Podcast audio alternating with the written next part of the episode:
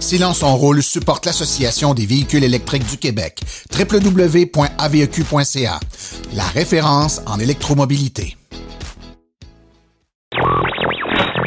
L'épisode de cette semaine est une présentation du garage Arleco. Arleco, servir au-delà de la réparation. Ford veut créer un partenariat pour fabriquer des batteries. Volkswagen se hisse en tête des ventes de véhicules électriques en Europe. 4500 bornes de rue niveau 2 s'ajouteront au circuit électrique d'ici 2028. Fisker veut fabriquer une pape mobile électrique. Chronique 100% net zéro avec Nicolas Lambert, on parle des crédits de compensation carbone.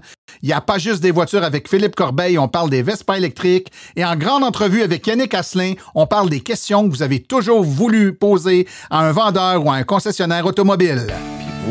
Ce client-là qui regarde pas une voiture électrique, vous tombez sur le vendeur que la dernière voiture électrique qu'il a vendue, c'est en 2018. Ça se peut qu'il ne connaisse pas. Il ne vit pas ça tous les jours. Tout ça et bien plus encore dans le 105e épisode de Silence on roule.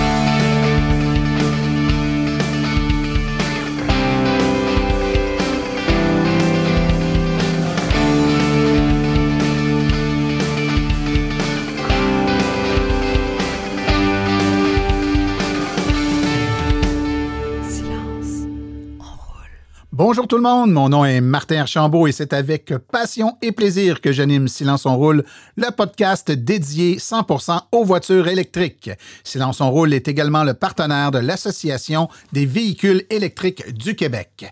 Alors j'espère que vous allez bien, que vous avez passé un bon deux semaines, euh, que vous avez recommencé tant bien que mal à sortir un petit peu euh, sur la rive sud de Montréal. En tout cas, on est en zone orange depuis une semaine. Montréal, je pense que ça commence euh, pas mal au moment euh, de publier ce podcast. Donc, tranquillement, pas vite, on peut voir des gens, on peut se déplacer. C'est restreint, il faut faire attention, mais quand même profitez-en avec prudence, bien entendu. Euh, on a un épisode fort chargé aujourd'hui, puis c'est pour ça que je vais faire ça quand même relativement court comme introduction, parce que je vais avoir le maximum de temps pour parler, euh, traiter les questions euh, que vous avez toujours voulu poser aux vendeurs, aux concessionnaires automobiles. On a Yannick Asselin de Bourgeois Chevrolet qui s'est prêté au jeu. Donc, il y a eu beaucoup de questions qui nous ont été posées par courriel et sur les réseaux sociaux. Ça a été compilé et posé à Yannick qui a répondu, ma foi, avec l'ouverture et la franchise qu'on lui connaît.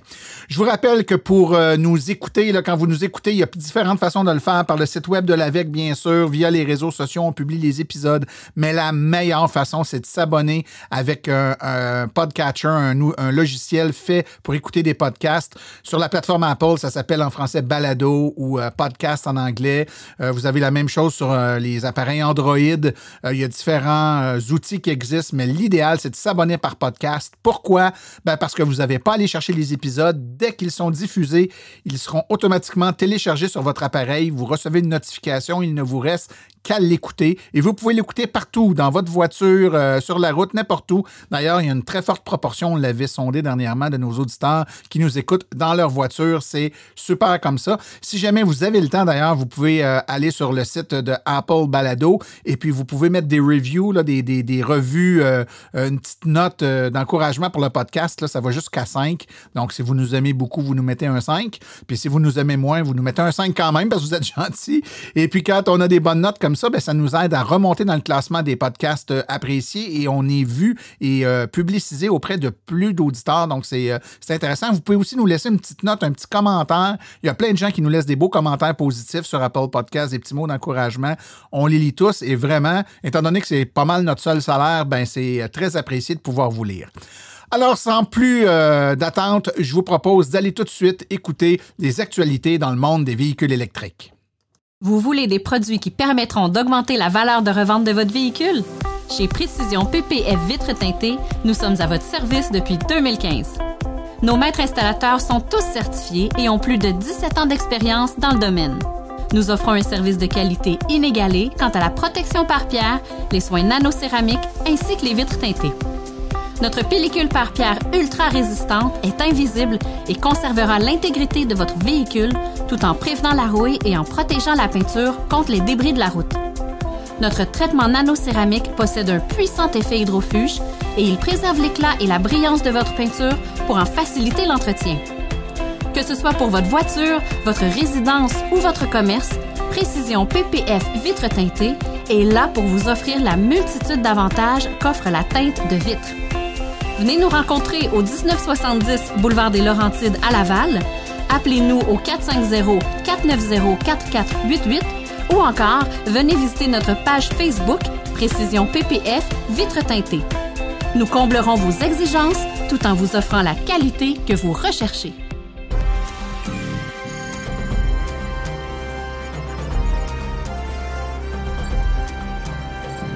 L'actualité. Dans le monde des VE. Ford crée un partenariat avec SK Innovation, la compagnie Blue Oval SK, pour fabriquer des batteries pour véhicules électriques aux États-Unis. Avec la participation de SK Innovation, les États-Unis pourront accroître la production de batteries pour fournir les véhicules électriques comme le tout nouveau F-150 Lightning. Les véhicules électriques ont besoin de batteries et Ford veut les fabriquer en Amérique. La production de batteries aux États-Unis risque de connaître une croissance accélérée, entre autres grâce à Ford et la société énergétique coréenne SK Innovation. Jeudi dernier, dans la foulée de la présentation du F-150 Lightning 2022, Ford a annoncé la création de la société Blue Oval SK suite à un partenariat avec les deux sociétés. L'entreprise sera responsable de la production de batteries aux États-Unis qui, selon Ford, pourrait permettre de construire au moins 10 usines à travers le pays. Même si les incitatifs à l'achat de véhicules électriques se multiplient, seule la Colombie-Britannique et le Québec offrent des incitatifs pour les gros camions. Pourtant, l'électrification des flottes commerciales pourrait être le moyen le plus rapide de réduire les émissions. Alors qu'un plus grand nombre de fabricants de camions électriques commencent à mettre sur le marché des véhicules lourds répondant aux besoins des parcs commerciaux, les programmes d'encouragement à l'achat de ces véhicules des gouvernements canadiens sont rares. Dans la course, il y a la réduction des émissions et il devient crucial d'extirper les camions diesel moyens et lourds des routes, mais c'est l'un des secteurs de transition les plus lents dans le domaine des transports. Pour les gestionnaires de parcs euh, commerciaux canadiens qui cherchent à passer de la combustion aux plateformes électriques, le processus demeure lent. Beaucoup de gouvernements à travers le monde se sont consacrés sur les marchés des véhicules légers, a déclaré Jesse Lund, associé principal au programme de mobilité sans carbone de l'Institut des Rocheuses, l'une des entrevues avec Electric Autonomy Canada. Le Rocky Mountain Institute est une organisation américaine dédiée à l'avancement de l'énergie propre. Un des aspects de la recherche comprend l'étude du secteur de transport partout en Amérique du Nord. Il s'agit de l'une des organisations à détenir les données sur euh, l'électrification des parcs de véhicules lourds commerciaux au Canada. M. Lund affirme que même si les changements ont été lents, il est en train de prendre une ampleur et compte de plus en plus sur les rabais pour les véhicules lourds. Le constructeur allemand Volkswagen se hisse en tête des ventes de voitures électriques en Europe, alors que Tesla est relégué à la cinquième place. Entre mai 2020 et avril 2021, il s'est vendu 856 000 véhicules électriques en Europe. Tesla en a vendu 102 500 exemplaires et prend la cinquième place du classement.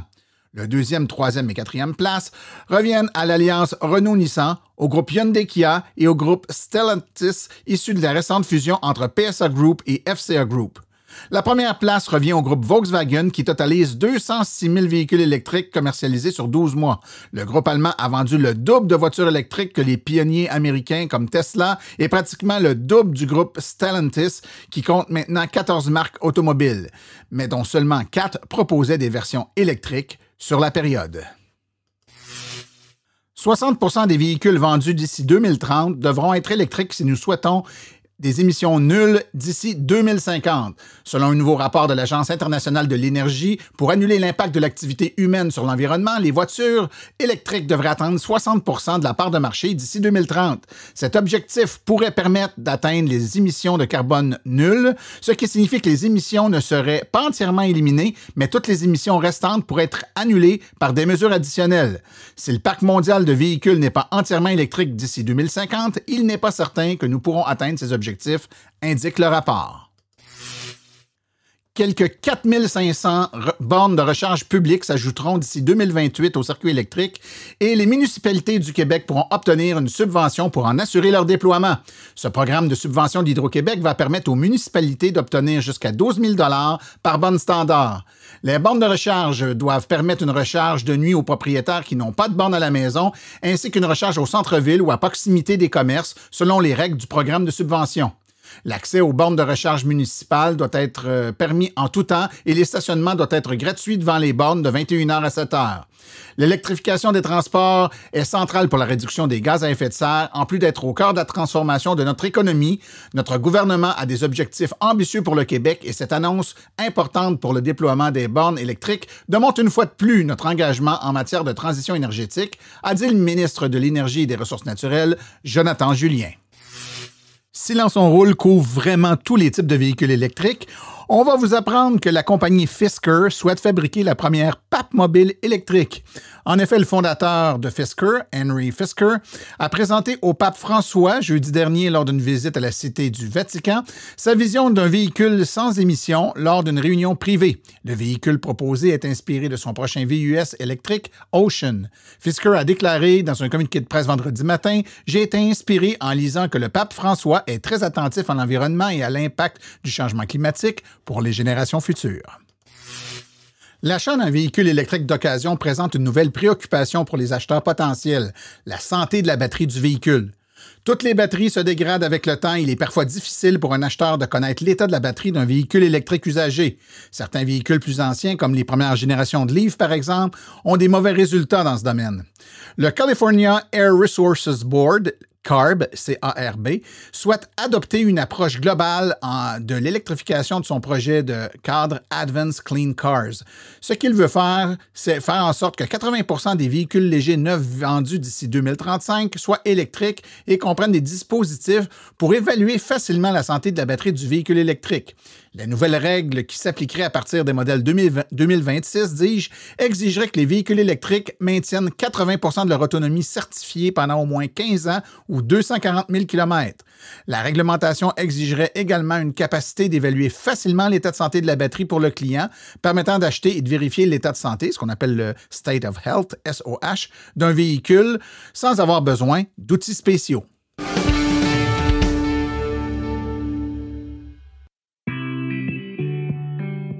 Bonjour, bienvenue à la chronique 100% Net Zéro. Avec moi, Nicolas Lambert. Chronique où on réfléchit aux impacts environnementaux de nos modes de transport et aux solutions qui pourraient nous aider à avoir un mode de vie qui se rapproche de la carboneutralité.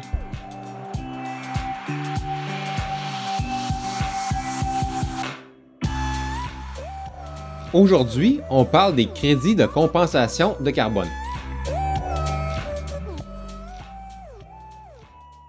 Parmi les auditeurs de Silence on roule, je sais qu'il y a des gens qui conduisent une voiture à essence. Oui, la transition vers la carboneutralité va se faire éventuellement pour tous, mais il existe des tas de raisons qui font en sorte que c'est pas encore fait pour la plupart des gens. Je suis pas ici pour vous juger, car moi-même, jusqu'à tout récemment, je conduisais encore une voiture à essence. Et comme plusieurs, je me résignais à utiliser de l'essence pour me déplacer, tout en sachant que c'était pas une bonne chose pour la planète. Mais au cours des années, j'ai découvert une façon de compenser les émanations de CO2 que faisait ma voiture, sachant que ce n'était qu'une question de temps avant que j'adopte un mode de transport zéro émission. C'est ce dont je vais vous parler aujourd'hui, des crédits de compensation de carbone. Donc, à quoi ça ressemble ces crédits-là? En fait, ça s'apparente à un frais supplémentaire que l'on paierait pour chaque tonne de CO2 qu'on dégage vers l'atmosphère. On appelle ça des crédits de carbone car l'idée serait qu'en bout de ligne, l'argent payé servirait à réparer d'une certaine façon la pollution qu'on a engendrée.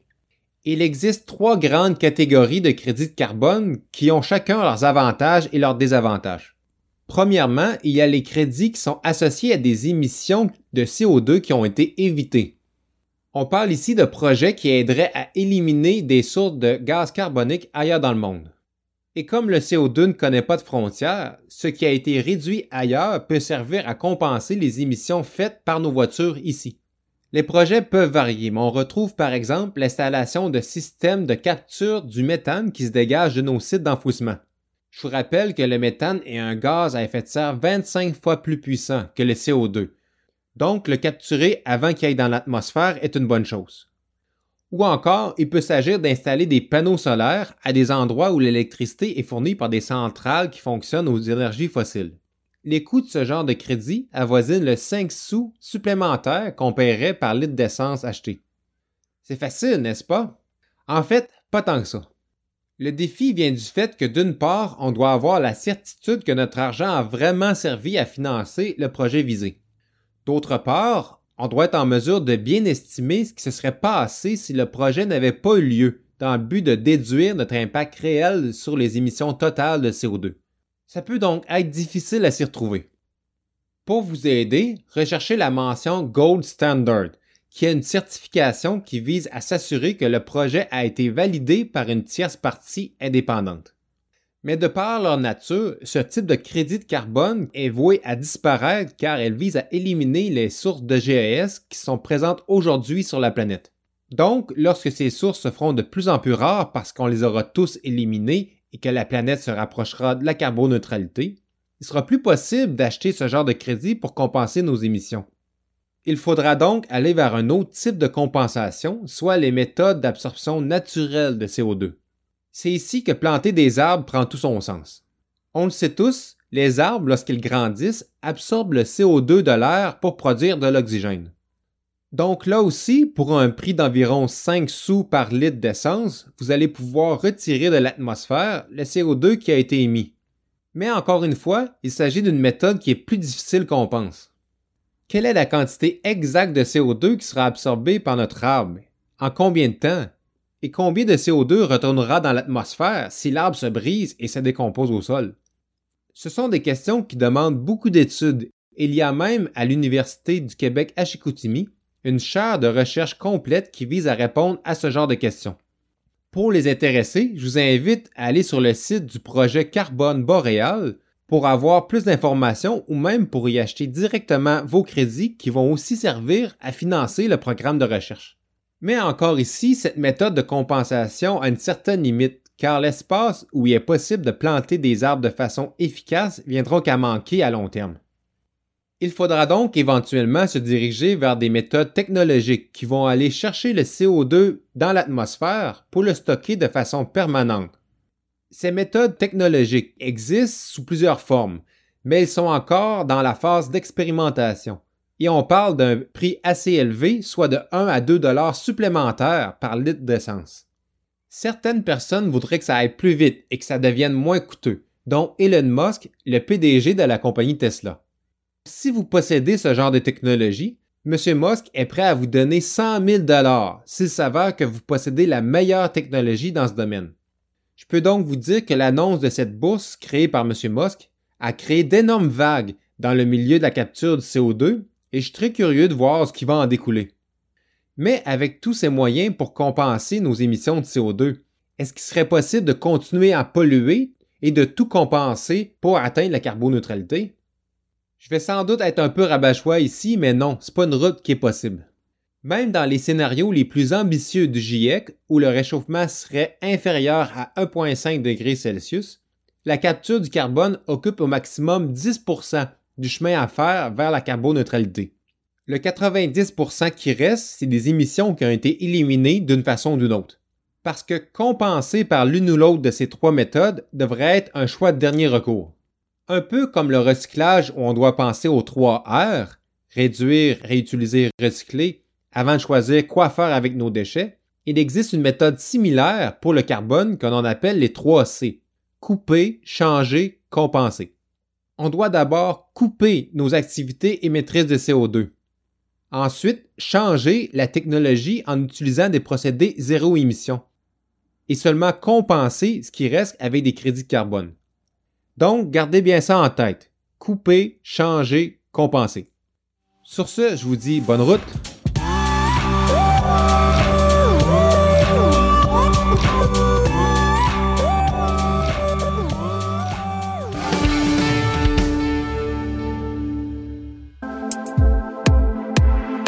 EV Borne, à la maison, en condo. EV Borne, vos subventions. EV Borne, branché au travail. Hey Martin, on répète-tu trop le nom de la compagnie? Ou un petit peu trop, je la refais. Pour recharger, ça prend une borne de recharge et l'équipe de EV Borne est à votre service.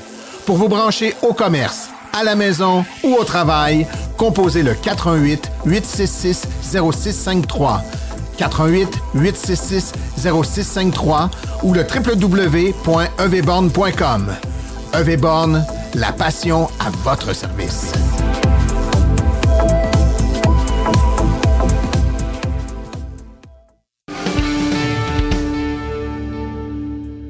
Alors aujourd'hui, c'est notre spécial, les questions que vous avez toujours voulu poser à un vendeur de voitures ou un concessionnaire automobile. Et puis, on a la chance d'avoir avec nous aujourd'hui Yannick Asselin de Bourgeois Chevrolet. Bonjour Yannick. Salut Martin. Écoutez, d'entrée de jeu, je vais juste faire une mise au point. Euh, les gens vont dire encore Yannick? Ben oui, encore Yannick. Yannick a quelque chose que les autres n'ont pas, c'est-à-dire que quand on l'invite, il dit oui. Alors ça, c'est très différent. Je tiens à dire que j'ai invité plusieurs concessionnaires de plusieurs bannières automobiles. Quand je dis plusieurs, c'est au moins une douzaine. Et euh, 11 sur 12 avaient tous des bonnes raisons pour ne pas pouvoir être là, qui étaient aucunement liées au fait qu'ils ne voulaient pas euh, faire une entrevue de ce genre-là. Euh, ils travaillent ce soir-là, il y a une rencontre pour euh, l'école, les enfants, le dentiste et la belle-mère qui est décédée. Bref, tout ça pour faire en sorte que, ben, miraculeusement, encore une fois, il n'y a que Yannick qui vient répondre à nos questions. Mais quand même, on sait qu'on pose des questions à une personne qui n'a pas peur de répondre et de donner les bonnes réponses, puis je pense que c'est ça que vous voulez. Donc aujourd'hui, on va poser des questions. Quelles questions? Essentiellement vos questions. Vous avez été plusieurs à nous euh, proposer des questions euh, euh, de différents acabés. Certains parmi vous m'avaient demandé de ne pas mentionner votre nom, peu importe, je vais respecter ça. Ceux qui m'ont demandé de ne pas donner leur nom, je ne le dirai pas. Euh, les autres, euh, je vais quand même vous nommer. Vous, vous avez écrit pour la grande majorité vos questions de toute façon publiquement sur la page Facebook de Silence on roule. En fait, la quasi-totalité des questions sont rentrées là ou sur la page web de l'AVEC. Donc, euh, J'ai- Yannick... pris des notes des noms. Moi, fait que- Ouais, t'as pris des notes. Bon, fait que t'es prête, t'es en forme, t'es prête à répondre à ça. ça, ouais. On va y aller tranquillement pas. Notre première question, elle nous vient de Kevin Bois qui nous demande Pouvez-vous expliquer plus en détail le processus d'une vente par accommodation? Est-ce qu'il y a des frais qui s'y rattachent? Quels sont les avantages et les inconvénients pour le vendeur, pour l'acheteur, pour le conseiller aux ventes, etc. OK. Ah, OK, on va juste expliquer c'est quoi une vente d'accommodation parce qu'au fil du temps, je m'aperçois que les gens ne savent pas c'est quoi une vente d'accommodation. Une vente d'accommodation, c'est vous avez vendu votre véhicule vous-même à un client X et vous passez par le concessionnaire pour faire la vente. Donc, exemple, vous vendez votre véhicule 15 000 Si vous ne passez pas par le concessionnaire, vous ne sauverez pas les taxes sur votre véhicule de 15 000 OK? Donc, en passant par le concessionnaire, c'est le concessionnaire achète votre véhicule pour 15 000, la revend à votre client pour 15 000 et vous allez sauver les taxes dans le processus. OK? Bon. La question, je savais que tu me la poserais, là, fait que je l'avais vu passer. Fait que je suis allé voir sur le site euh, de l'Office de la protection du consommateur. Puis, euh, une vente d'accommodation, j'ai des notes, c'est pour ça que j'ai arrêté de tourner. là. Euh, Une vente d'accommodation doit obligatoirement réunir les trois conditions suivantes. Le consommateur échange le véhicule qu'il remplace lors d'un achat d'une nouvelle automobile. Donc, il faut qu'il achète un nouveau véhicule, soit neuf ou usagé. L'acheteur du véhicule remplacé est désigné par le consommateur. Donc, c'est le client qui a trouvé son client, ce n'est pas mon client. OK? Euh, puis le prix maximal du véhicule remplacé correspond au montant qui sera accordé au consommateur. Donc, ça veut dire que si le client dit Je vends, Yannick, mon véhicule 15 000 moi, je ne pourrais pas vendre le véhicule à, à l'autre client 15 500 Ça va être le, même, le, montant que le client va me dire, c'est ce montant-là. Donc, il n'y a pas de bénéfice financier direct de la transaction pour le concessionnaire. Zéro pin. Si ce n'est qu'en permettant ça, on s'assure qu'on va probablement vendre par la suite une voiture Oui, neuve. c'est carrément ça. il est là le bénéfice. C'est ça. Si une des trois conditions que je viens de vous expliquer ne sont pas euh, respectées, automatiquement, ça devient une vente pour le concessionnaire. OK? Donc, à partir de ce moment-là, le concessionnaire n'aura pas le choix de mettre des garanties sur la voiture. Donc, tout ce qui s'appelle garantie légale, garantie du bon fonctionnement, etc. Il n'aura pas le choix de le faire. À partir du moment qu'il qu'il y a une des trois conditions qui n'est pas respectée. L'autre affaire, est-ce qu'il y a des frais qui s'y rattachent? Je vais revenir aux trois conditions. OK? Techniquement parlant, non. Il n'y a pas le droit. Le concessionnaire pourrait charger des frais. S'il charge des frais, ça fait sortir de la troisième, con- de- de- la troisième condition. Donc, le prix de vente maximal ne doit pas dépasser le prix de vente que le client voulait vendre sa voiture. Donc, automatiquement, si le concessionnaire charge des frais pour faire ça, la garantie légale et la garantie du bon fonctionnement devra, devra s'appliquer parce que ça va être considéré comme une vente automobile. OK. C'est simple comme ça. L'avantage, tu l'ex- tu l'as expliqué vite, vite, c'est euh, moi, mon bord, je vais te dire comment moi je vois ça comme un avantage, c'est que ça me, ça me permet de vendre un véhicule. si moi j'évalue une voiture puis je dis, exemple, ben, votre véhicule, ça vaut 12 000 euh, puis le client réussit d'avoir un acheteur pour 15 000, mais j'ai 3 000 chances de plus de vendre un char. Ouais. C'est le même, faut que tu le vois. Ouais. ouais, effectivement. Écoute, j'ai envie d'ajouter un complément à la question parce qu'il y a Hugo McDermott qui nous a aussi posé comme question euh, savoir si ça peut se faire dans le cas d'un rachat d'une location avant la fin du terme.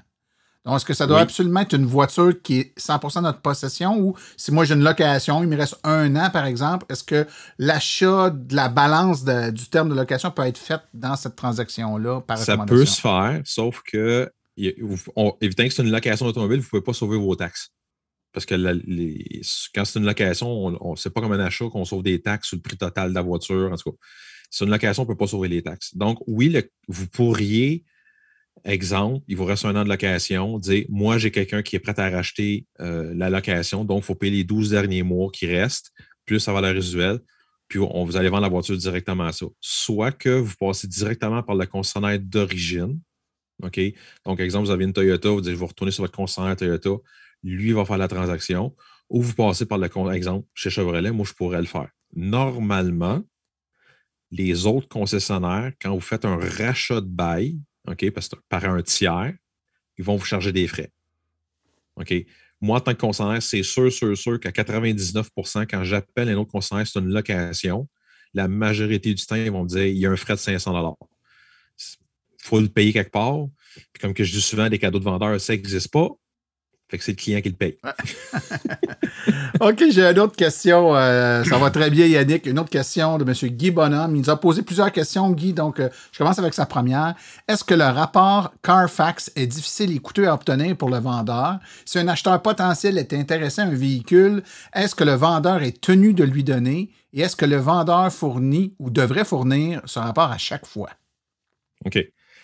Avoir un rapport Carfax pour un concessionnaire, si un compte ouvert chez Carfax, c'est très facile, ça prend 30 secondes. OK, c'est de vraiment rentrer le, le- numéro de série de la voiture au point, puis le, temps que le rapport Carfax sort, ça peut prendre 30 secondes, une minute, mais c'est très facile à avoir. OK? Le frais, normalement, pour sortir un rapport Carfax, ça tourne autour de 40 pour le concessionnaire à sortir. Donc, à chaque fois que je rentre un numéro de série, ça coûte 40 pièces au concessionnaire pour le faire. OK? Normalement, un concessionnaire qui fait bien son travail, quand il va créer son dossier de vente, euh, son dossier du véhicule usagé, dans le dossier, il devrait avoir déjà le rapport Carfax. OK? Euh, Est-ce qu'il est tenu de le donner? Non. OK? C'est sûr que moi, en tant qu'acheteur, si j'arrive à un concessionnaire puis je lui demande le rapport Carfax puis il me dit non, tu ne l'auras pas, qu'est-ce qu'il cache? Ouais, c'est ça. Tu sais, tu sais, Martin, là, je suis un gars qui est franc, je ne cache rien au client. Moi, si je chante accidenté, il va le savoir. là. Regarde, oui, je chante accidenté, il est là. Fait que, ça, je vous dis, c'est une question de, de- de- de- de transparence à la transaction. C'est super facile à avoir, ça coûte 40$ pour le faire. Ça fait que le client se sent plus en confiance. OK, le véhicule n'est pas accidenté. Ah, oui, le véhicule est accidenté pour 2000, etc. Euh, mais tu sais, pour mettre en contexte, un accident de 2000$, là, c'est pas accidenté fort fort. Hein? C'est un bumper changé puis parce qu'il était craqué, puis c'est à peu près ça. Quand vous tombez un accidenté 5, 6, 7, 8, 9, 10 000, là, ça, peut, ça peut venir vite. là. OK. Fait qu'en gros, c'est ça. Il je pense qu'il manquait un bout de la question. Je, Ben non, ben c'est à savoir est-ce que c'est il est tenu de lui donner. Moi, je comprends que tu n'es pas obligé de le donner, Non. mais si euh, le, le- le- le client le demande puis le concessionnaire refuse de le donner, ça donne un drôle de son de cloche. C'est ça. C'est carrément ça. OK. Une, une autre question qui nous a été posée anonymement cette fois-là. Est-ce légal de prendre un acompte pour réserver sa place dans une file d'attente, par exemple, un, un modèle de véhicule qui s'en vient, là, qui, est pas, Oui. qui va arriver? Euh, est-ce encadré, est-ce régi ou est-ce libre à chaque concessionnaire de déterminer les montants puis la façon de procéder? C'est libre à chaque concessionnaire. À moins, exemple, dans, dans le cas de Tesla, c'est Tesla qui, qui gère leur affaire. Mais pour toutes les autres marques que je connaisse, je vais parler dans le cas de chez Chevrolet ou chez, GM, c'est chaque concessionnaire qui règle leurs choses. À moins que euh, le constructeur ait un site que le client pourrait aller réserver un véhicule. Euh, là, c'est une autre histoire. C'est comment le constructeur a arrangé ça avec les concessionnaires, mais c'est vraiment du cas par cas. Euh, comme j'ai dit, dans le cas de chez GM, c'est chaque concessionnaire qui décide si on ramasse un dépôt ou pas. C'est géré par eux autres. C'est pas. c'est pas encadré de- d'aucune façon. C'est vraiment le concernant qui décide de dire oui, je le fais, non, je le fais pas. Moi, je vais, je vais euh, poser une deuxième couche à la question, Ouais, Yannick, et là, ça vient de moi. Il n'y a donc aucune façon de s'assurer que le concessionnaire respecte cette liste-là. Par exemple, je suis le troisième sur la liste. Si le beau-frère du vendeur veut avoir le véhicule, est-ce qu'il est possible que le beau-frère passe entre le deuxième puis le troisième puis que je sache jamais que j'ai perdu mon tour? Oui. Ouais, ça se peut. hein? oui. OK. Non, mais c'est correct, je pose la question. Non, non, oui, mais tu as une question de confiance une question de relation avec ton client. Si tu dis au client, mais vous êtes quatrième sur la liste, tu sais, même si moi, moi, personnellement, même, je n'ai pas de beau-frère, mais je dis, mais, ben oui, j'en ai un, mais en tout cas, euh, même s'il m'appellerait pour me dire, Yannick, je veux être sur la liste, mais il va tomber cinquième ou sixième ou septième, je ne le ferai pas passer devant un autre client. Tu comprends-tu? Mais, mais on, quand- on- on peut présumer que ça se fait, Yannick. On Ça peut se fait. présumer, oui. Ouais, ouais. Ben, on, va le présumer oui. ouais, ouais, je On va présumer oui. J'ai été témoin très très proche de situations qui me laissent croire qu'il y a eu euh, des passes droits. Enfin. OK, c'est correct. Une autre petite question. Comment se négocient les dommages sur un véhicule usagé pour un acheteur potentiel? Donc, pour comprendre ta question, c'est le monsieur regarde pour un véhicule X dans un concessionnaire puis il y a des dommages sur l'auto? Ouais. OK. Exact. Tout se négocie, OK? Tout se paie. Puis comme j'ai dit tantôt, les cadeaux de vendeur, ça n'existe pas. OK? Il ne faut pas oublier une chose que le concert a acheté un véhicule X à un montant Y. Donc, exemple, il a acheté une Bolt 2019 qui a payé, exemple, 20 000 Il demande 22 000 pour. Il y a 5, 6, 7, 800 dollars de dommages que vous voulez faire réparer puis vous avez déjà commencé à négocier, ça se peut quelque part que le concernant va dire non, c'est terminé, moi, je ne vendrai pas le véhicule à, perte. OK? Parce que oui, s'il y a 600-700 de dommages sur le véhicule, il va falloir qu'il l'amène quelque part chez un carrossier pour faire la job. Le carrossier, il, va y charger. Là. Il fera pas, c'est pas gratis. Ça revient à, comme j'ai dit dans, dans une de mes vidéos quand je parlais des cadeaux de vendeur. Tu sais, si le vendeur vous dit je vous donne les tailleurs d'hiver, euh, moi, je vais appeler mon département des pièces, je vais dire Hey, je peux te savoir des tailleurs d'hiver, mais qu'est-ce que tu veux, Yannick? Ben, je vais avoir quatre Bridgestone Bizac. OK, Yannick, ça va te coûter 1000 pièces. Ben non, tu ne peux pas me les charger. euh, je les ai donnés à mon client.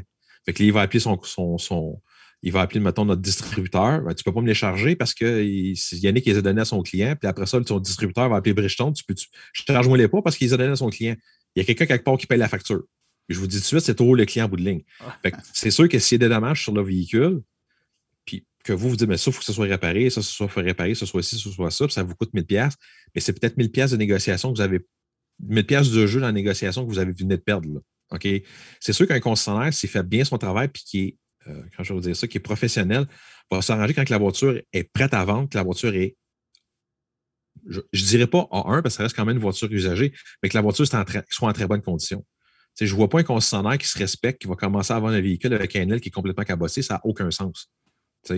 Mais tu sais, oui, ça va le faire, puis ça va faire partie de la transaction. Puis le concessionnaire s'attend à ce que peut-être, bon, OK, ouais, bon, OK, la lumière à soigne, peut-être que la lumière, je vais la réparer. OK, on va le faire. OK? Mais comme je dis, en bout de ligne, il y a quelqu'un quelque part qui va le payer. Le client pense que ce n'est pas lui ou ben, c'est lui en bout de ligne parce qu'il a peut-être été 500, il aurait pu faire 500 peut-être 500 pièces de Ah, moins, ouais. il ne l'a pas fait. Ça Fait va se c'est ça. transposer dans le prix. euh, Ça va se transposer dans, dans le prix Ouais, quelque ouais, part. Euh, si un propriétaire veut vendre son véhicule à un concessionnaire en échange, veut le passer dans l'échange pour un nouveau véhicule, quels sont les éléments sur le véhicule qui peuvent faire augmenter la valeur du véhicule lors de l'échange? Est-ce que d'avoir un set de pneus d'hiver inclus, une protection par pierre d'installer, euh, des vitres teintées, des tapis spéciaux? Est-ce que ça va augmenter la valeur du véhicule ou ça n'a aucun impact? OK, bon. Euh, les pneus d'hiver, oui, ça va aider. Euh, surtout que si vous vendez votre véhicule à partir du mois d'octobre, parce qu'en général, les clients qui vont acheter la voiture vont l'acheter peut-être en novembre ou en décembre, puis la première chose qu'ils vont demander euh, au concessionnaire, c'est il vient avec des pneus d'hiver. Ça, ça va aider. Euh, tout ce qui s'appelle anti-rouille, pare-pierre, tapis, ça ne fait pas augmenter la valeur directement de votre voiture. Ce que je veux, dire par ça, c'est que c'est pas parce que vous avez fait faire un anti-rouille que le concessionnaire va dire Ah, il a fait un anti-rouille, je vais payer 500$ pièces de plus. OK? Ce qui va arriver, c'est que votre voiture, exemple, versus un autre modèle à côté du même kilométrage, va peut-être paraître mieux, puis automatiquement, ça va se payer plus cher que l'autre véhicule à côté qui n'a peut-être pas l'antirouille, qui n'a peut-être pas le pare-pierre, etc. Ou que, exemple, lui, il n'a pas mis de tapis dans le fond, moulé, euh, puis que c'est rempli de sel. C'est comme ça que, comme je dis, c'est pas ça qui va faire augmenter la valeur, mais sur le montant total de votre voiture, vous allez récupérer une portion de ça. OK. Je ne sais pas si ça répond à la question. Oui, oui, ça répond, ça répond, à la question. Hein. ça se pose toujours. C'est un peu comme quand on rénove une maison, se dire refaire la cuisine, ça augmente la valeur de la maison, mais il y a certaines rénaux que ça n'a pas grand impact sur le prix de revente euh, au final. Avec un auto, c'est un peu la même affaire. Attends, c'est le même principe qu'il y a plusieurs années, j'avais rencontré un gars qui me dit Ouais, mais là, tu sais, euh, ce que j'appelle les, les petits gens à la palette à l'envers. Euh, il y avait comme un, un, à 2500$ son char. Ouais, mais j'ai fait installer un muffler de 2500$. Ouais, mais c'est parce que le prochain client, là, ton muffler, il s'en sac pas mal. C'est pas ça qui va faire augmenter la valeur de ton véhicule. C'est comme les vitres teintées. Tu sais, on parlait des vitres teintées tout à l'heure dans ton exemple, dans ta question. Vous, peut-être que vous aimez vos vitres teintées. Ça ne veut pas dire que le prochain client va les aimer. Fait que c'est pas ça qui va faire augmenter la valeur de votre véhicule. Non, je comprends. Je comprends. Ça n'a pas, pas, une valeur ajoutée automatique. c'est clair. Automatique, c'est ça. Une question de Nicolas Brisebois-Tétro quelles informations doivent être transmises à l'acheteur? Certains vendeurs n'expliquent pas grand-chose quant à la recharge, les bornes publiques. Il me semble qu'il y a un minimum d'informations à donner, surtout euh, pour euh, ceux pour qui c'est leur première voiture électrique. Donc, évidemment, c'est une question d'opinion. Hein. Je ne pense pas qu'il y ait de loi là-dedans, mais selon, selon toi, quelles sont les informations qui devraient être transmises? Puis pourquoi il y a si peu d'informations euh, de base donné au nouvel acquéreur de véhicules électriques, le, néophyte, que c'est sa première voiture électrique? On va partir de la base du vendeur. Il y a une méconnaissance des véhicules électriques. OK? Euh, vous allez acheter dans un concessionnaire qui vend, exemple, 10 véhicules électriques dans son année, puis le concessionnaire vend en général des pick-up puis des SUV, le kit puis vous, vous êtes ce client-là qui regarde pas une voiture électrique, puis vous tombez sur le vendeur que la dernière voiture électrique qu'il a vendue, c'est en 2018. Ça se peut qu'il ne connaisse pas. Il ne vit pas ça tous les jours. OK? Moi, personnellement, j'en ai une. J'en conduis depuis, depuis, depuis 2012.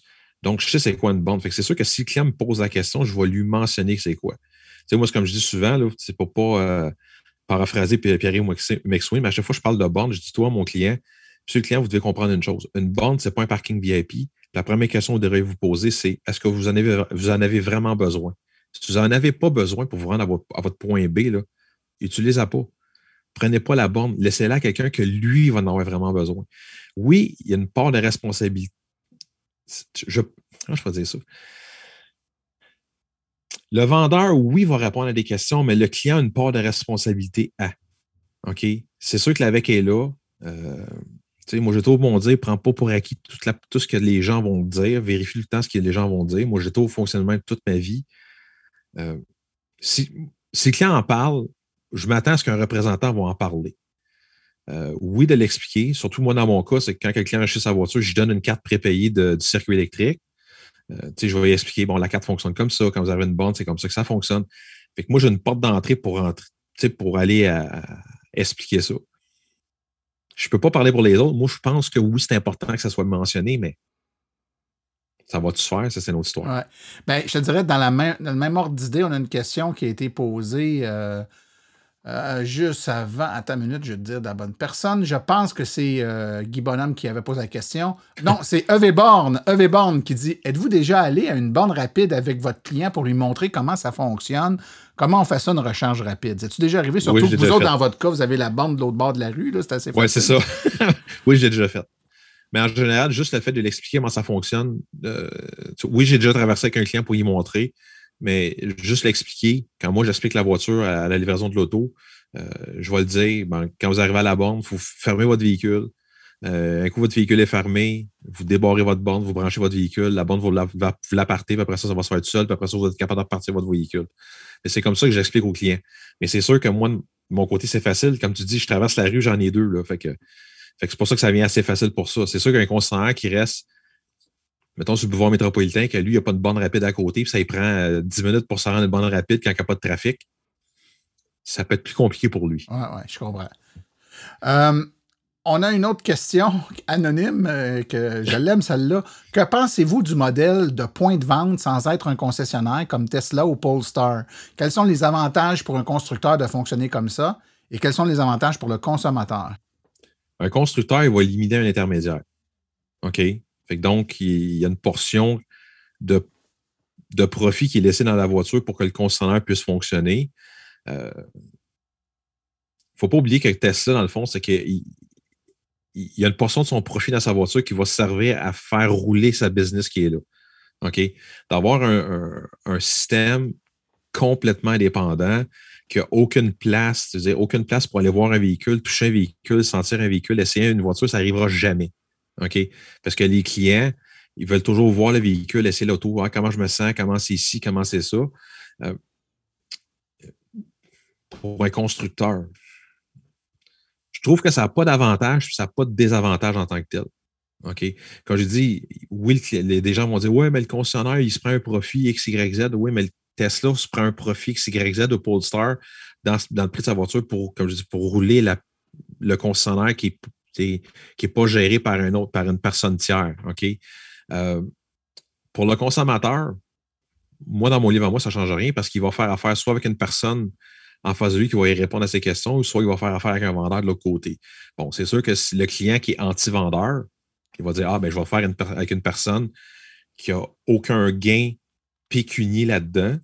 Mais comme je dis, on ne sait pas, je ne sais pas comment ça, fonctionne. Est-ce que la personne qui est là a un, bonus parce que le client a fait une commande directement avec lui? Je ne sais pas comment ça marche chez Tesla par rapport à ça. OK? Mais d'un bord ou de l'autre, le client va vouloir aller chercher un conseil quelque part. Il va poser des questions à une personne X. Il va avoir un conseil X, Y. Il va poser des questions. Est-ce que ça gage une qualité de réponse d'un bord ou de l'autre? Non. Parce que j'ai rencontré du monde qui ont acheté des voitures chez nous, puis m'ont dit Yannick, on est allé chez un concessionnaire X, on s'est fait répondre tout croche. Puis j'ai des gens que j'ai rencontrés aussi qui m'ont dit Yannick, je suis allé chez Tesla pour ne pas le nommer, puis je me suis fait répondre aussi tout croche. Fait que c'est pas un gage de qualité, honnêtement.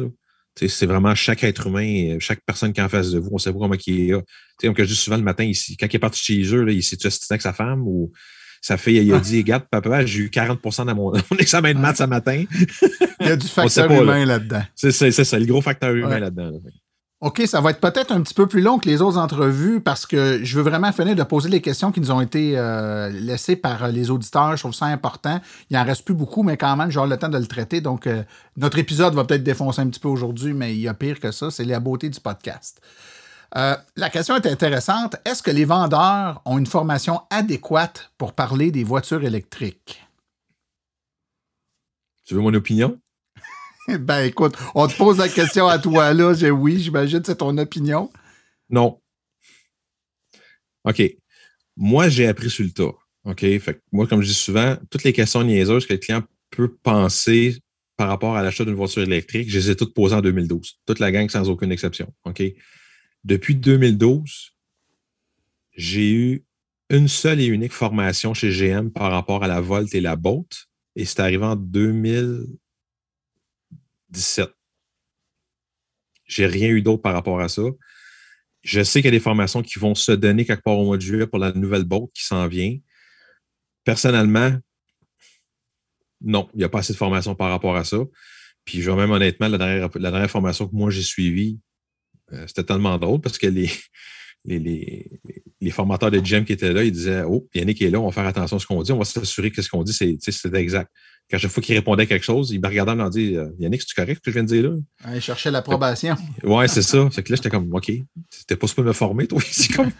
Mais tu sais, je te dirais en général non, parce que je sais que, exemple, euh, Daniel Breton, tu connais, là, euh, je sais que Daniel a donné la formation dans différents concessionnaires, surtout dans, la région de Saint-Hyacinthe par rapport à les voitures électriques, mais il touchait tout. Touchait la voiture, touchait la borne, touchait une borne 240, une borne de niveau 1, une borne de niveau 3, comment ça. Il, touchait sur tout. Euh, en général, le constructeur va donner une formation plus par rapport à la voiture en tant que telle. en 2017, ma formation, c'était plus générale.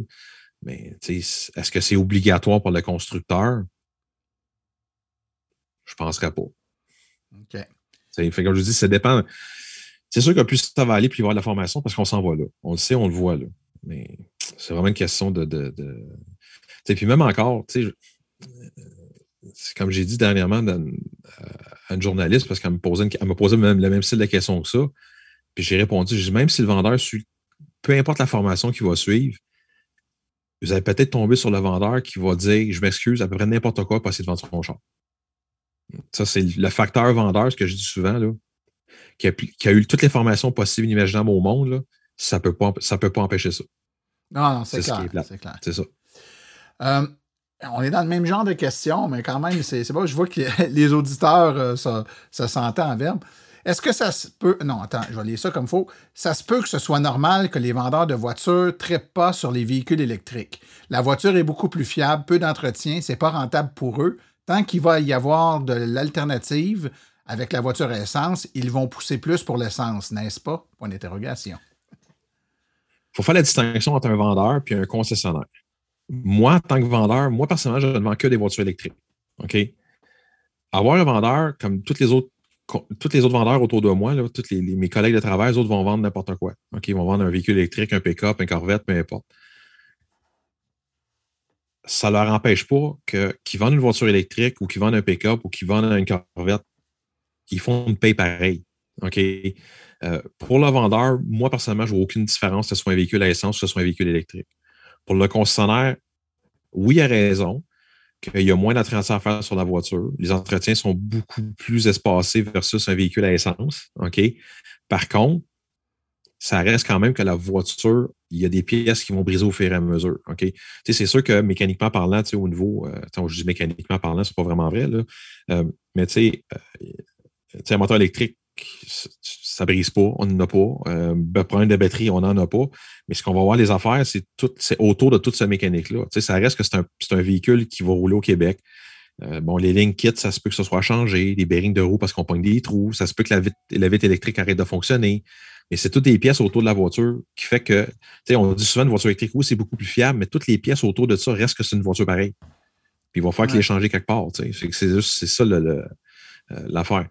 Pour un concessionnaire, c'est de changer sa façon de faire. C'est changer de, la, perception qu'il doit avoir de son concessionnaire, la perception de dire peut-être que je vais faire moins d'argent au niveau du, du, service, mais je vais peut-être faire plus d'argent au niveau des ventes. Euh, ben oui, au niveau des ventes, peut-être, peut-être plus au niveau des, pièces aussi. Euh, c'est des véhicules que, tu sais, euh, il faut vraiment brancher sur les, les, ordinateurs pour arriver à trouver, à faire des diagnostics, etc. Des fois, ça peut prendre un petit peu plus de temps. Bon, fait en bout de ligne, c'est juste de changer sa façon de faire. au lieu de tout focuser sur la, préparation, pas la préparation, mais l'entretien, les changements d'huile, les ci, ça, il va focuser ailleurs. Il faut faire la distinction entre concessionnaire et euh, vendeur. OK. Écoute, j'ai une dernière question qui est encore dans la même ligne. Hein. J'aime ça te mettre euh, sur le dans, l'eau chaude comme ça. Euh, les concessionnaires qui ne sont pas très pro-véhicules électriques, ça vient du ou des vendeurs ou c'est plutôt un alignement des propriétaires? Donc, il y a certains, il y a certains, certains, certains concessionnaires qu'on sait pas très pro-VE. C'est-tu dans la culture, c'est-tu les, les boss, les propriétaires de la concession ou c'est les vendeurs ou les. C'est qui? C'est peut-être un ensemble de tout. Euh, pour prendre l'exemple de bourgeois, mais le changement de mentalité est venu des propriétaires. Parce que les propriétaires, en partant, quand ils, sont ils ont mis la main sur une Volt, ils ont fait, voyons, c'est dommage extraordinaire ce véhicule-là. Puis les autres ont vu comme l'opportunité puis l'avenir par rapport à ce véhicule-là. c'est venu des propriétaires. Pour prendre mon cas à moi, euh, pour ne pas nommer l'ancien concessionnaire que je travaillais, OK, c'était moi qui faisais l'affaire. le propriétaire, lui, c'était comme, OK, moi, tant que je fais de l'argent vendre des chars, que ce soit un char à gaz, soit électrique, je m'en sac. tu comprends-tu? C'est un ensemble de tout. oui, un vendeur peut faire une différence s'il croit vraiment à ça, mais en général, ça va venir d'en haut. Tu sais. Euh, un vendeur est comme pris face à la direction. S'il n'y a plus de boat en inventaire, puis le client rentre pour une boat, puis il n'est pas capable d'en avoir ailleurs, ça se peut que le vendeur va essayer de tout faire pour essayer de vendre un véhicule à essence. Pourquoi vous allez acheter une boat? C'est bien mieux qu'une Spark. C'est la même grosseur de véhicule. Pas vrai, en tout cas. Euh, ça va vous coûter bien moins cher qu'une tout ce qu'on a vécu avec les vols dans le temps, tu t'en souviens, là, mais tu été un des premiers à. Tu rentres dans un concert et tu dis pourquoi vous allez vous acheter une 100 livres? Achetez-vous un Sentra, c'est bien moins cher. Fait ça se fait encore aujourd'hui, mais c'est tout par rapport à une question de vendeur. le vendeur, lui, ce que les gens ne savent pas, c'est que la majorité des concessionnaires vont fonctionner avec des taux, c'est à tour de rôle. Les, les, fait qu'un vendeur, ils vont, ils vont dire on est sur le gun. OK? Fait que le premier client qui rentre, c'est à lui à répondre. Un coup qui a répondu, que avez, a donné sa carte d'affaires, ou qui a dit, il vous a juste dit bonjour, il y a des conseillers qui vont dire tu viens de perdre ton taux. Fait que si vous rentrez et il dit, moi, je vais avoir une voiture électrique, il n'y en a pas en inventaire, il n'est pas capable d'en avoir parce qu'il n'y a pas de véhicule en inventaire, parce qu'il veut faire un échange avec un autre concessionnaire, l'autre concessionnaire, par exemple, il m'appellerait moi, il va me dire, Yannick, je peux savoir une de tes bottes que tu en stock? Moi, je vais dire, as-tu une autre bolt en stock? Non, ben, elle va rester ici, ma bolt. C'est comme des cartes de si tu veux un Mario Lemieux, moins Wayne Gretzky. C'est la même affaire. fait s'il n'est pas capable d'avoir son véhicule, lui, il va, il, va, il, va, il faire sa paye. Il va dire OK, je vais perdre mon taux. Il va tout essayer de faire pour essayer de ne pas vous vendre un véhicule électrique. Mais c'est c'est la philosophie des, des qui sont faites dans même. C'est ça qui est plate, mais c'est ça. Quand il y a de l'inventaire, vous rentrez dans un, pour un pick-up, puis il y en a 22 dans le cours, je peux vous garantir qu'ils vont vous vendre le pick-up que vous voulez avoir.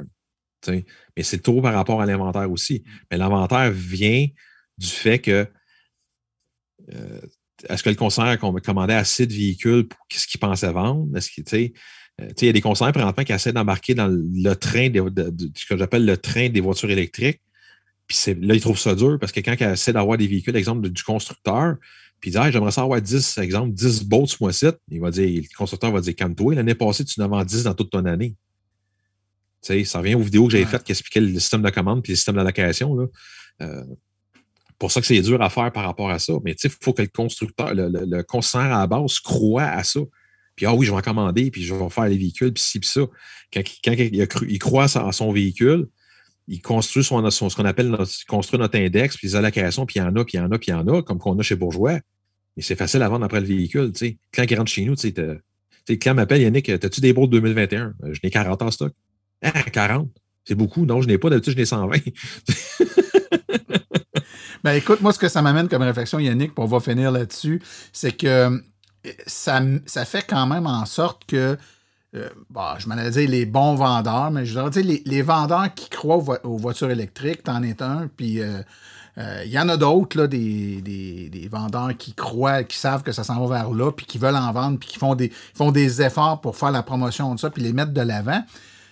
Vous êtes un peu condamné à rester chez des concessionnaires qui ont, euh, qui ont un certain historique de volume parce que j'imagine mal un Yannick Asselin, pour une raison X, là, euh, je te souhaite rien, rien de mal, mais pour une raison X, euh, il doit changer de job, puis ça marche chez les concessionnaires, comme tu as dit tantôt, qui vend 3 VE par année. Euh, tu as beau avoir tous les, faire tous les efforts du monde pour vendre des voitures électriques, tu ne peux pas vendre des voitures que vous avez et n'aurez pas. Donc, tu es un peu pris. À contrario, un vendeur qui n'a jamais vendu de voiture électrique, qui atterrit chez vous, qu'il y en a plein la cour, ben, il va probablement être pas mal plus motivé à se tourner vers ça parce qu'il sait, comme tu expliquais, qu'il va être capable d'en vendre. Lui, longtemps qu'il vende, il est heureux, mais c'est difficile de, de, mousser et de vendre quelque chose qu'on sait qu'on n'aura pas. C'est ça. C'est carrément ça. Tu as, mis le doigt, mis le doigt dessus. Il n'y a pas d'autre raison que ça. moi, je moi, partir dans un concessionnaire et qui me dirait Yannick, je veux que tu viennes vendre des véhicules électriques chez nous. La première question que je poserais à ce concessionnaire-là, OK, l'année passée, tu en as vendu combien? J'en ai vendu 22. OK, mais ben, moi, en tant que vendeur, je sais que je suis capable d'en vendre, exemple, 150, 160 dans, dans l'année. Tu veux que je parte de 22 à 160. Le constructeur ne te fournira pas 160 boats cette année. Ça n'a pas de sens dans ton affaire. Fait que moi, aller là, je vais en bon français, je vais perdre ma paye, je vais descendre. Je vais perdre sur ma paye. Je n'irai jamais travailler dans un concessionnaire comme ça. Tu sais, je dirais, moi, je vais me spécialiser dans les pick-up, mais je vais aller voir un concessionnaire qui a des, des pick-up, il y en a 200 dans son, dans son inventaire. C'est exactement comme ça. Puis ça, explique aussi, euh, puis il euh, faut que les gens comprennent, des fois, quand il y a des salons puis des, événements comme ça de promotion du véhicule électrique, euh, il y a certains modèles qui sont très peu disponibles au Québec. Il y en a très peu d'exemplaires. Euh, c'est bien cute d'aller les montrer en exhibition dans des salons comme ça, puis que le, représentant de la compagnie ou des concessionnaires qui en ont une ou deux en démonstration viennent les présenter. Mais là, tu mets en beauté un véhicule qui excite tout le monde, mais que tu ne seras pas capable de le vendre après parce que tu n'en auras pas. On l'a vécu il y a deux, trois ans, ou certains modèles de véhicules que je nommerai pas, mais qui étaient, dont la livraison au Canada, au Québec, en tout cas, était anémique. Là. Il y en avait que peut-être quelques centaines pour tout le Québec, ben, les vendeurs, ça les écœurait dans, les, dans des salons, ah de faire le beau, de montrer ça à tout le monde, de voir des milliers de personnes intéressées. sachant pertinemment que toutes ces personnes-là viendraient les voir en concession après le salon, puis qui devraient leur dire désolé, je pourrais pas vous en vendre, j'en ai pas. Fait que c'est c'est difficile de faire la promotion de quelque chose qui n'est pas disponible. hein. Tu sais, c'est- c'est- les représentants sont. Un vendeur est payé quand il va livrer la voiture. Tu sais, je sais, toutes les commandes que j'ai pu faire pour les boats 2022, là, j'ai pas été payé pour ça encore. Je vais les payer la journée que le client, en bon français, on disait dans le temps, c'est dur à dire ça pour recevoir une voiture électrique. On, dit, on va dire souvent, ben, je suis payé quand il va brûler du gaz. Les, vieux vendeurs vont dire ça souvent. Moi, quand le client s'en va, là, moi, je suis payé. Et tant que le client n'a pas signé les papiers, te le quitte, moi, je suis pas payé. Fait que date, j'ai fait du bénévolat pour toutes les de 2022 que j'ai fait. À date. ça va payer à long, tu sais. Oui, oui, c'est ça, c'est ça. Faut voir plus loin que le bout de son nez. Faut C'est le ça. voir, faut le voir pour toi comme vendeur, mais il faut le voir aussi euh, en tant que concessionnaire et en tant qu'industrie, je pense. C'est ça. D'être Faut, capable de. Je pense faut- que. faut voir, c'est parce qu'il faut voir l'en- l'ensemble de l'œuvre. Tu sais, il y a, il- tu sais, il y a des, il y a des vendeurs pour, tu sais, ça fait 26 ans que je suis en automobile, mais tu sais, il y a des vendeurs que, tu sais, les autres, ils changent de concessionnaire à toutes les, à toutes les années, ils changent de concessionnaire ou à tous les six mois, ils changent de concessionnaire. Les autres, ils vont, ils vont avec la manne. Ah, il y a une manne là, je vais aller là. Après ça, ils changent de concessionnaire. Ah, je vais aller là, je vais aller là. Mais lui, arriver puis vendre un- une commande qui va arriver dans deux, trois, quatre, cinq, six mois, il ne sait même pas s'il va être là dans six mois. Ça ne l'intéresse pas de vendre un char comme ça. Fait que lui, il travaille à court terme. Mais qu'un vendeur qui va travailler à long terme, moi, que, le véhicule arrive dans 3, 4, 5, 6, je vais être encore là. je pense pas qu'il me mette dehors demain matin. C'est surtout qu'il n'arrête pas de me dire non, non, faut pas que tu t'en ailles. En tout cas, tu ne le souhaites pas. non, non, je vais pas m'en aller non plus. Ben écoute, Yannick, euh, ça a été super intéressant encore une fois. Euh, T'as pas froid aux yeux, puis tu réponds aux questions, puis je pense que c'est ce qui est apprécié chez toi, là, ta franchise, ta- ton honnêteté, euh, t'es es un livre ouvert, puis tu dis les vraies affaires, fait que je pense que c'est apprécié autant pour tes clients que pour les auditeurs euh, de Silence en rôle. Ben, je te remercie beaucoup de ta présence aujourd'hui. Merci, puis, Martin. Écoute, euh, c'est certain que s'il y a une autre occasion, toi, comme plein d'autres, je vous inviterai. Puis j'espère que les prochaines fois, il n'y aura pas juste toi qui va dire oui, n'est-ce pas? Merci, Yannick. C'est bon, merci, Martin.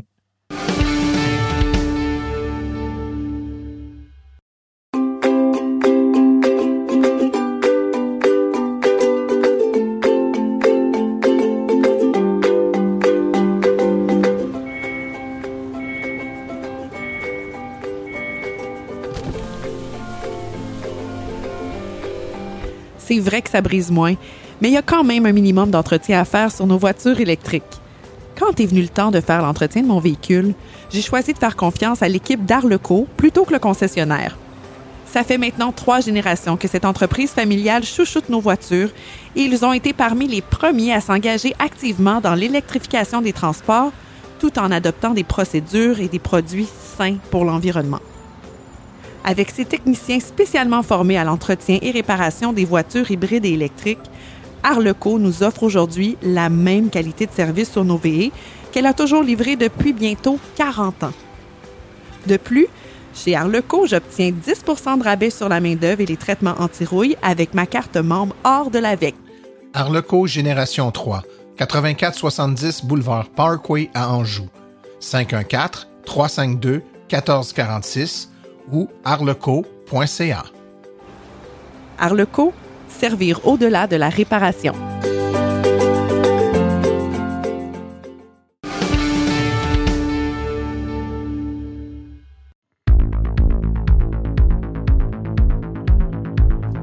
Il n'y a pas juste des voitures avec Philippe Corbeil. Cette semaine, je vous parle d'une Vespa électrique. Et quand je dis une Vespa, je ne parle pas d'une imitation qui reprend le look rétro caractéristique de ce classique italien, mais bien d'un véritable scooter Vespa électrique fabriqué en Italie, la Vespa Elettrica. Vespa est la marque de scooter haut de gamme du groupe Piaggio. Une des caractéristiques distinctives des scooters Vespa est qu'ils sont les seuls scooters toujours fabriqués avec une carrosserie de métal, et l'Electrica ne fait pas exception à cette règle. La Vespa électrique a débuté sa carrière commerciale à la fin de 2018 comme modèle limité à 45 km/h pour être dans la catégorie des 50 cc en Europe. Depuis la fin 2020, Vespa a ajouté une version qui est limitée à 70 km/h. ce qui est une bonne nouvelle pour le marché canadien qui accepte les motos limitées à 70 km/h dans la même catégorie que les cyclomoteurs de 50 cc, alors qu'en Europe, un tel modèle est inclus dans la catégorie des scooters à 125 cc. Donc au Québec, on peut conduire une Vespa Electrica 70 avec un simple permis de conduire automobile. J'ai pu faire l'essai de la Vespa Electrica grâce à l'aide de Paul Brunette chez Vespa Montréal. Le modèle de démonstration était un modèle 2020. Il s'agissait donc de la version limitée à 50 km/h. Les nouveaux modèles 2021 sont désormais tous offerts dans la version limitée à 70 km/h. Je regardais les fiches techniques qui sont publiées par Vespa sur les deux modèles et la seule différence technique est que le modèle à 45 km/h a un moteur de 3.5 kW avec une puissance maximale de 4 kW et le modèle à 70 km/h a un moteur légèrement plus puissant à 3.6 kW de puissance continue, mais à un maximum de 4 kW lui aussi. Tout le reste est identique entre les deux versions. La batterie a une capacité de 4.12 kWh et cette dernière est fixe dans le scooter. Le scooter pèse 130 kg incluant la batterie et le moteur est situé sur l'essieu arrière un peu à la manière d'un scooter 50cc à essence. Ce dernier entraîne la roue arrière à l'aide d'un engrenage. Le frein avant est à disque, alors que celui d'en arrière est à tambour. Lorsqu'on relâche l'accélérateur, le scooter utilise le frein moteur pour régénérer la batterie. Sur le scooter, on a droit à un écran TFT de 4.3 pouces et l'affichage y est complet. On peut clairement y voir entre autres le niveau de la batterie à l'aide d'un icône ainsi qu'avec un chiffre indiquant le pourcentage de charge restante on a aussi droit à un indicateur affichant l'autonomie restante en kilomètres. Certaines de ces informations sont toutefois écrites de façon assez petite. Le véhicule peut se connecter à un cellulaire via Bluetooth et une application permet de transmettre certaines informations de son cellulaire vers le scooter. Cependant, le scooter lui-même n'est pas connecté au réseau cellulaire, contrairement à certains modèles. Il y a trois modes de conduite sur le scooter Power, Eco et Reculon. Le scooter est assez léger, donc un mode reculon n'est pas essentiel sur ce genre de véhicule, mais avec la propulsion électrique, c'est facile de créer un mode reculon et Vespa l'a donc inclus dans ses modes de conduite. C'est d'ailleurs le seul scooter que j'ai essayé avec cette fonction. Avec le mode Eco, la puissance est limitée et vous maximiserez l'autonomie. Cependant, votre vitesse de pointe sera aussi limitée. Sur le modèle euh, à 45 km/h, la vitesse maximale en mode Eco est de 35 km/h. Personnellement, je préfère rouler en mode power. Le gros avantage d'un scooter électrique est la puissance du moteur et le couple instantané. Sans être foudroyante, les accélérations d'un scooter électrique sont bien meilleures que sur un scooter à essence 50cc. Côté autonomie, en mode power, il est tout à fait réaliste de parcourir 60 km et la recharge se fait à l'aide d'un chargeur embarqué qui se branche sur une prise 120 volts. Il faut environ 6 heures pour recharger le véhicule. Le scooter Vespa Electrica se détaille 10 345 et il est admissible au rabais de 500 du programme Roulet vert du gouvernement du Québec. Il reste que c'est tout de même le double du prix de son équivalent à essence, le Vespa Primavera, duquel il est dérivé. Souhaitons que les prix se rapprocheront des modèles à essence dans le futur avec la popularité grandissante des scooters électriques. Il est cependant bien de voir un manufacturier d'importance se lancer dans l'électrique. Vous pouvez en apprendre plus sur le scooter Vespa Electrica en visitant le site vespa.com ou encore vespamontréal.com. Sur ce, on se reparle prochainement dans ma chronique Il n'y a pas juste des voitures.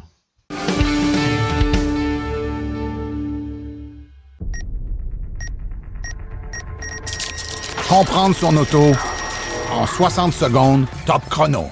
On nous demande souvent s'il est vrai qu'à une borne rapide, on doit rester à proximité du véhicule. La réponse est oui, à moins de laisser un papier avec une indication pour nous rejoindre en cas d'urgence. Une borne rapide, c'est un peu comme une station-service.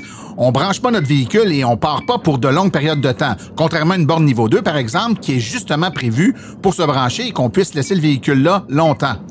À une borne rapide, généralement, on reste pas trop loin, on s'assure d'être capable de libérer la place le moment voulu et de s'assurer de pouvoir communiquer aux futurs utilisateurs de la borne pour combien de temps on a l'intention de l'utiliser.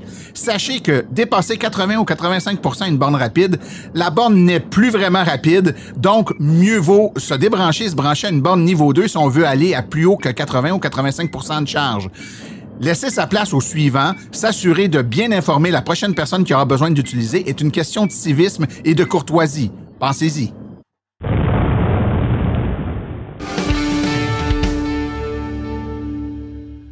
Dans les activités à venir dans les prochaines semaines dans, dans le monde de l'électromobilité, il y aura un kiosque virtuel avec, mercredi le 16 juin à 19h30, des réponses à vos questions avec un panel d'électromobilistes d'expérience, le tout organisé dans le cadre de la campagne Roulons électrique. L'inscription se fait en ligne sur le site de l'AVEC. Il y aura également, s'il n'y a pas de changement, euh, des salons du véhicule électrique qui vont reprendre. Parlons celui de Montréal qui devrait avoir lieu les 17, 18 et 19 septembre, celui de l'Outaouais les 24, 25 et 26 septembre, celui de Québec Québec le 1, 2, 3 octobre et celui de Saint-Hyacinthe les 22, 23 et 24 octobre.